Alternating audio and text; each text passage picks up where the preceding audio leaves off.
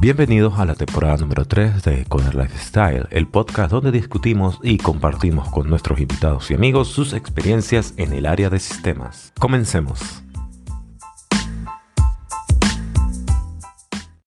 Chips para inteligencia artificial vuelven a impulsar resultados trimestrales de Nvidia. Las acciones se dispararon más de 7% en las operaciones extendidas.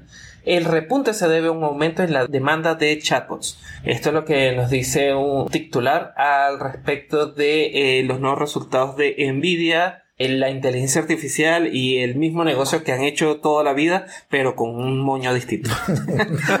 Porque básicamente eso es lo que hace Nvidia. O sea, ellos desde 1980, 1990, no, no recuerdo exactamente cuándo fue que comenzaron a crear las primeras tarjetas gráficas y es para procesar data. Al final, todo, la tarjeta gráfica está haciendo exactamente lo mismo, pero le ponen un título adelante para que la gente compre. Así como está pasando ahorita con la inteligencia artificial, pasó con las criptomonedas. Con la minería de este, Sí, antes pasó obviamente con los juegos de alta demanda, que, que, vamos a decir que es como que uno de los primeros objetivos de las tarjetas gráficas es, procesar data como tal.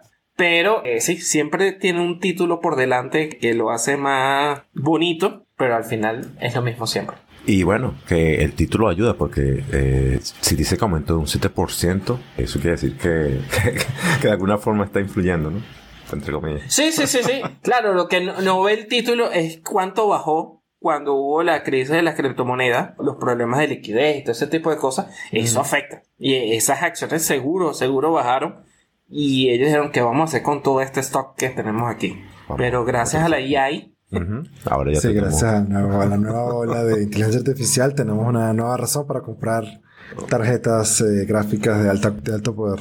Exactamente. Lo bueno es que no, no de repente no va a existir este eh, escasez de tarjetas, así como sucedió cuando el boom de las criptomonedas, ¿no?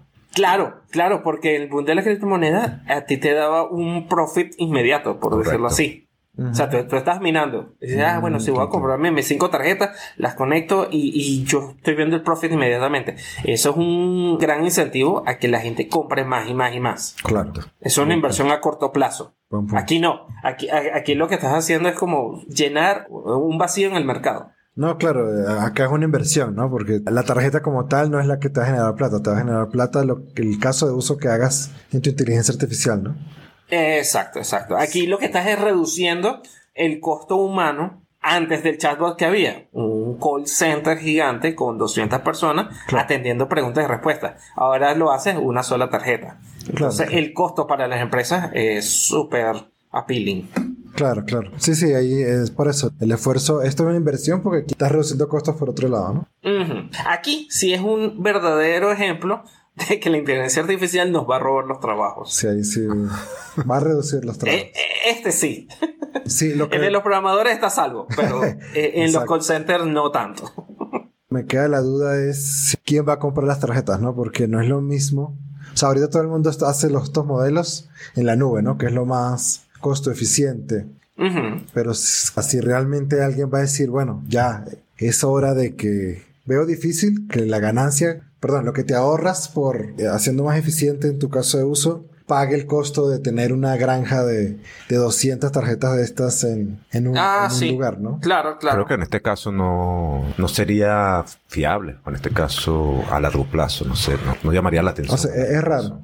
Es raro. Yo veo como que el mayor consumidor de esto va a ser, o sea, estas nuevas tarjetas va a seguir siendo Amazon o, o sea, eh, las empresas que... Las grandes compañías.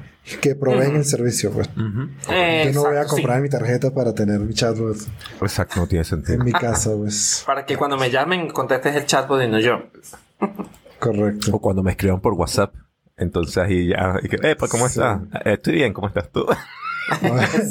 o, los lentes esos que te muestran el, resultado del, del ChatGPT. ah, un teleprompter. Así un teleprompter exacto, Y la tarjeta gráfica aquí pegada a la... Echándote calor en la oreja porque, porque lo quieres hacer más... te veo como sudando. No, no. No, estoy tranquilo y tienes aquí la vaina.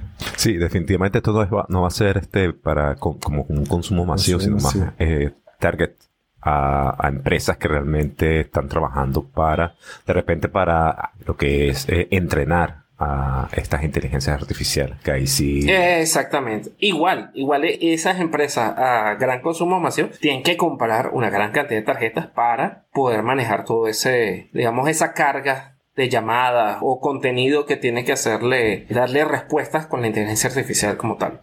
Ahora, ajá. No, solo lo que estábamos hablando hace un poquito más atrás, decía que la, la, división de Nvidia que suministra chips a los centros de datos, que alguna vez fue un negocio secundario, se ha convertido en su mayor generador de dinero. La unidad obtuvo ventas de eh, 10.300 millones el trimestre pasado, frente a una estimación de 7.900 millones. Los ingresos por juegos fueron de 2.000, casi 2.500 millones. O sea que el venderles tarjetas a los centros de datos es cuatro veces. Sí, como cuatro veces más, más profitable que, que seguir vendiendo tarjetas de videojuegos.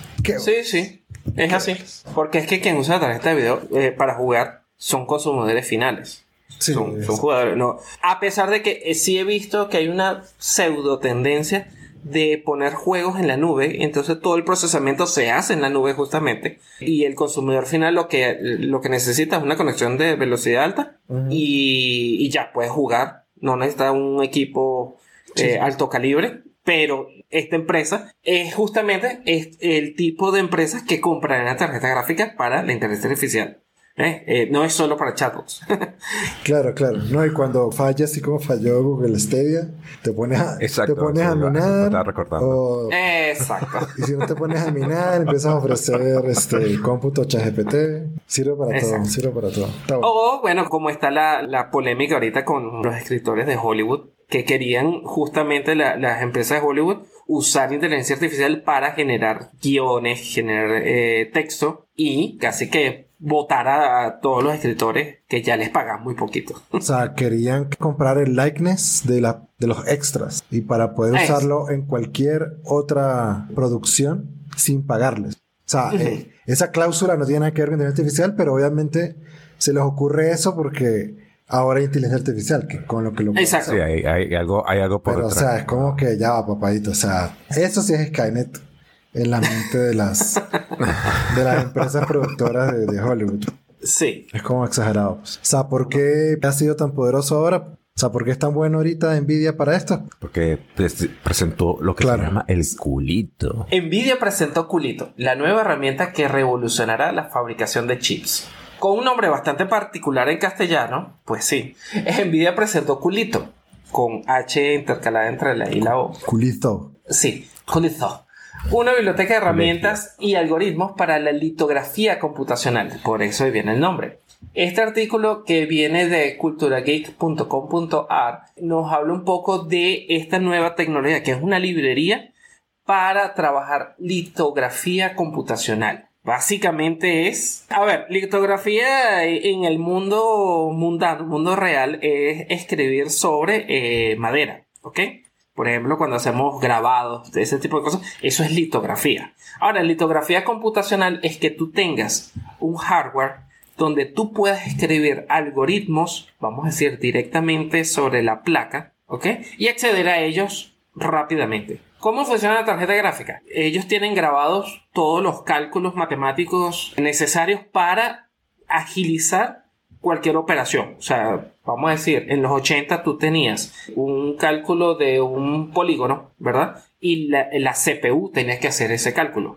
Ahora la GPU ya tiene ese cálculo grabado. Tiene todas las tablas de seno, coseno, tangente, eh, multiplicaciones, divisiones. Simplemente es ir a la tabla y ya. Ahora, esta nueva tecnología de litografía lo que va a hacer es acceder a esa información dentro de la tarjeta gráfica mucho más rápido. Una pregunta, profesor Joe. Eh, cuando dice grabado, ¿es que está en la ROM de la tarjeta o...? Sí, sí, sí, sí. vamos a decir que va, a estar grabado en la ROM para que sea mucho más rápido, porque hay una tabla como que de prioridades de velocidades y la ROM siempre va a estar mucho más arriba que, que la RAM o otros tipos de, de, acceso aleatorio. Entonces, el CPU lo que hace es... Sería acceder primero a la, a la información de la ROM para ver si está... Exacto. Exacto. Toma la fórmula de la ROM y la ejecuta en, en el CPU como tal. No, no la ejecuta. Lo que va a hacer es tomarla y, saca el resultado de una vez. Automáticamente. Ok, cuando está en la ROM la puede ejecutar sin siquiera leerla. Una cosa así. Exacto. Y como, sin interpretarla, quiero decir. Sin, exactamente. Porque ya fue interpretada y ya fue calculada. ¿Ok? Ok. Ahora, ¿qué pasa? Obviamente no es. Eh, eso suena como muy magia. Sí, suena. Pero aquí, obviamente, siempre vas a colocar pasar eh, parámetros, información para esos cálculos. ¿Ok? Pero al estar este hardware mucho más cerca de la, digamos que la CPU de Nvidia, ¿ok? De la tarjeta gráfica, la velocidad de acceso es muchísimo más rápida que hacerlo con una CPU normal, una GPU normal, ¿ok? Es, vamos a decir que esta es una evolución a otra librería que ya existía antes de, Nvidia, llamada CUDA. CUDA revolucionó la velocidad de, cálculos exponencialmente y ahora esto prevé que también haga lo mismo. Claro. Que los cálculos no estén grabados, sino los algoritmos estén grabados. Mm, ok. Sí, suena, suena bastante poderoso. Sí, bueno, de hecho, el artículo dice, la litografía inversa, que es el proceso que, que usan aquí, la aceleran hasta 40 veces la velocidad de cálculo. Sí, y tiene sentido, porque estarías accediendo a la ROM, que es lo que está más cercano a, disponibilidad.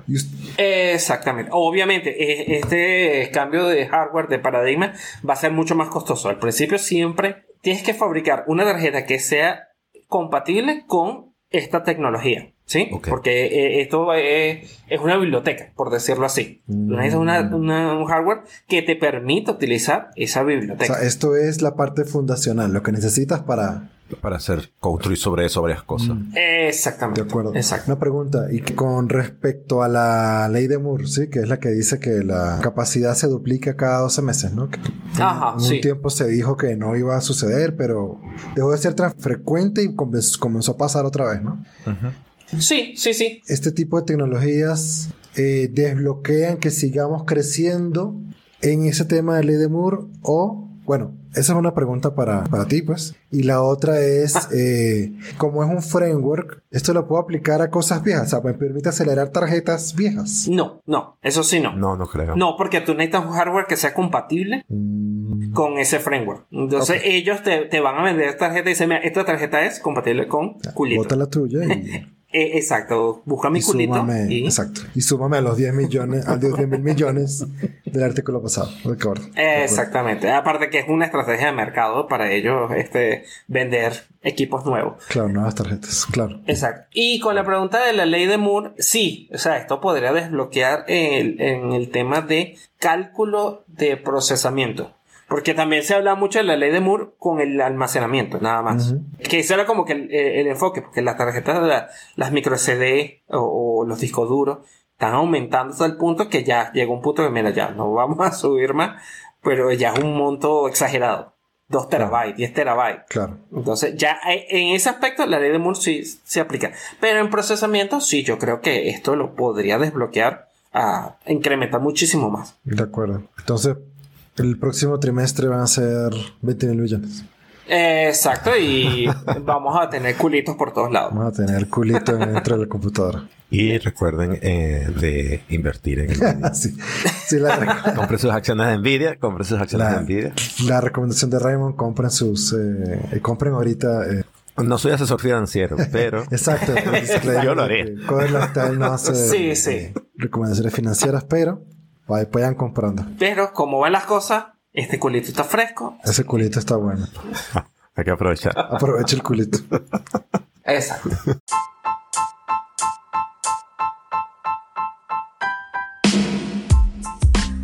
Eso fue todo por hoy. Deja tus comentarios o preguntas en nuestras redes. Los links los puedes encontrar en la descripción. Gracias por escucharnos y nos vemos en el próximo episodio.